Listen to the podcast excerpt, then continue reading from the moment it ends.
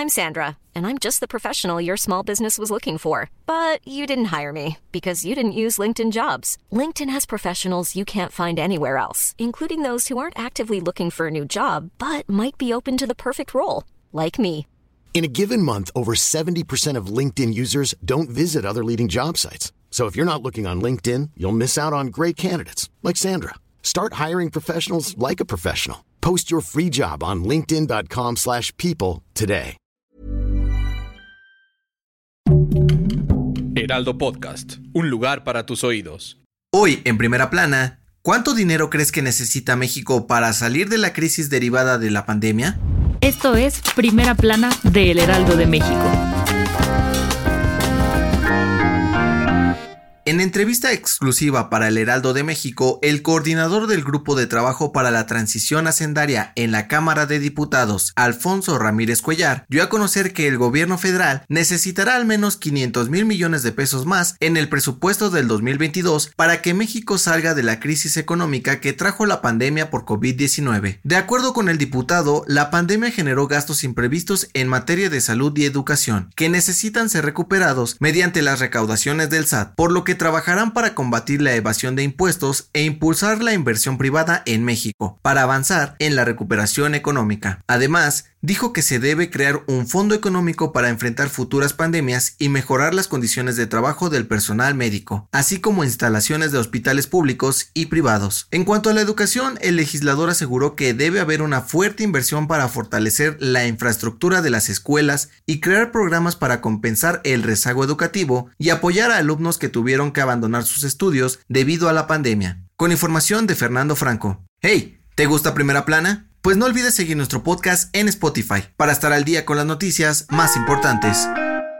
El Heraldo de México, junto con otros medios de comunicación, formaron la Alianza de Medios MX, una asociación que tiene como objetivo defender la libertad de expresión y combatir la violencia contra periodistas en México. De acuerdo con los voceros de esta asociación, la plataforma servirá para combatir la impunidad en los ataques contra periodistas y medios, así como ayudar en la investigación con el fin de que los culpables sean detenidos y evitar más violencia. Según los datos del Comité para la Protección de Periodistas, México es uno de los países más peligrosos para ejercer esta profesión, pues del año 2000 a la fecha se han documentado 142 asesinatos de reporteros y comunicadores, el 90% de ellos mientras trabajaban. Este equipo, formado por los medios de comunicación más importantes del país, no estará afiliado con ningún partido político y creará espacios de conversación y reflexión para hacer visibles los retos que encara el periodismo en el México actual, pues esta profesión es necesaria para que la democracia trabaje de manera correcta. La Alianza de Medios MX trabajará de la mano con la sociedad civil y el gobierno para garantizar que el ejercicio del periodismo en México pueda realizarse sin riesgos.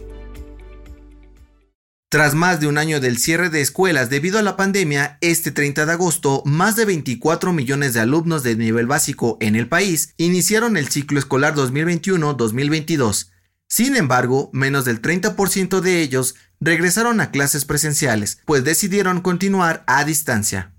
De acuerdo con los datos de la Unión Nacional de Padres de Familia, las escuelas de Coahuila, Chihuahua, Estado de México, Nuevo León, San Luis Potosí y Veracruz registraron entre 20 y 30% de asistencia. En la Ciudad de México también hubo pocos niños en las aulas, en el primer día de clases, mientras que Jalisco fue el estado con más afluencia de alumnos con 71%. Por su parte, en Sinaloa y Baja California, las escuelas no abrieron debido al paso del huracán Nora, pero se espera que los estudiantes regresen a clases presenciales el próximo 13 de septiembre. La titular de la Secretaría de Educación Pública, Delfina Gómez, aseguró que más alumnos regresarán a clases presenciales en los próximos días, pues es necesario para prevenir el rezago educativo y el abandono escolar. Con información de Gerardo Suárez y Francisco Nieto.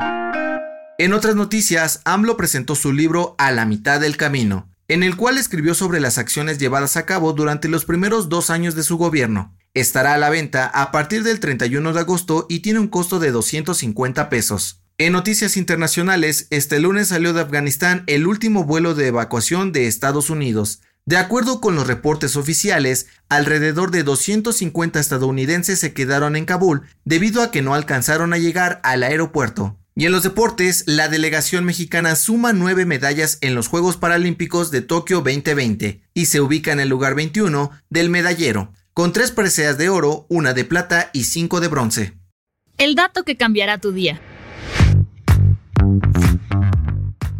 Sentir mariposas en tu estómago es una de las sensaciones más bonitas que tenemos cuando estamos enamorados. Pero ¿sabías que también es un mecanismo de defensa? De acuerdo con los investigadores de la UNAM, las mariposas en el estómago son causadas por un flujo de sangre al intestino y a los músculos de los brazos y las piernas, lo que ayuda a prepararte para defenderte o huir más rápido de una situación de peligro.